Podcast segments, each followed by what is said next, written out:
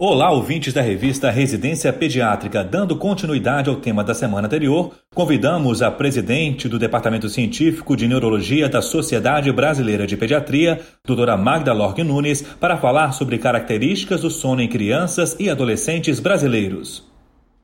O segundo estudo também foi publicado na revista Sleep Medicine, agora no primeiro semestre de 2019, e teve como objetivo avaliar as características do sono das crianças brasileiras.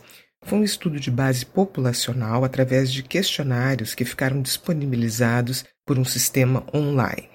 Mais uma vez, foi realizado o cálculo amostral para determinar o número de respondentes baseado na taxa de nascimentos em cada região do Brasil e na respectiva divisão por diferentes estratos socioeconômicos da nossa população.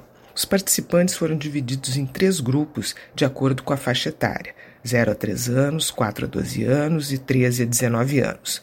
Os dados referentes a crianças com 0 a 12 meses foram analisados separadamente. A prevalência de distúrbios do sono encontradas na população brasileira foi significativa e ficou em 25%. Na estratificação por faixa etária, foram observados os seguintes percentuais: 20% na faixa de 0 a 3 anos, 23% de 4 a 12 anos e 33% na faixa de 13 a 19 anos. Em todas as faixas etárias, o tempo total de sono noturno foi inferior ao recomendado pela National Sleep Foundation.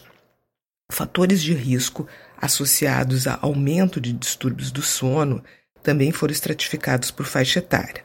Na faixa de 0 a 3 anos, internações hospitalares no primeiro ano de vida e problemas de saúde.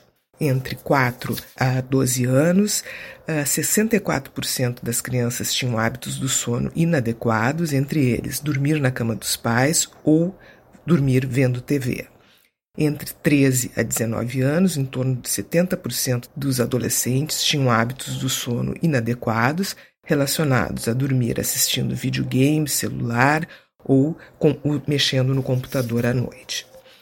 Na faixa etária dos lactentes, 39% das famílias praticavam coleito, isto é, dividir o leito com os pais. 69% das crianças dormiam em decúbito lateral, ambos fatores de risco conhecidos para a síndrome da morte súbita do lactente.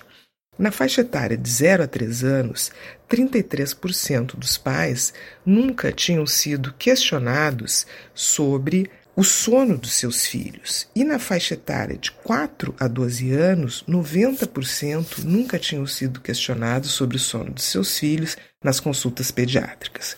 Em relação ao nível socioeconômico, foi observado o maior risco de distúrbios do sono nos estratos econômicos inferiores na faixa etária de 0 a 3 anos e nos superiores na faixa etária de 13 a 19 anos. Concluindo, os resultados obtidos nesse estudo são alarmantes. Mostram que o sono durante a infância ele vem sendo negligenciado nas consultas de rotina e que a taxa de prevalência de distúrbios do sono na nossa população é bastante elevado, algo que como pediatras temos que pensar e incluir na nossa rotina, perguntar sobre o sono dos nossos pacientes. Essa foi a doutora Magda Lorg Nunes falando sobre características do sono em crianças e adolescentes brasileiros. Na próxima semana, convidamos o doutor Antônio Condino Neto para falar sobre triagem neonatal de imunodeficiências congênitas, teste do pezinho ampliado. Até lá!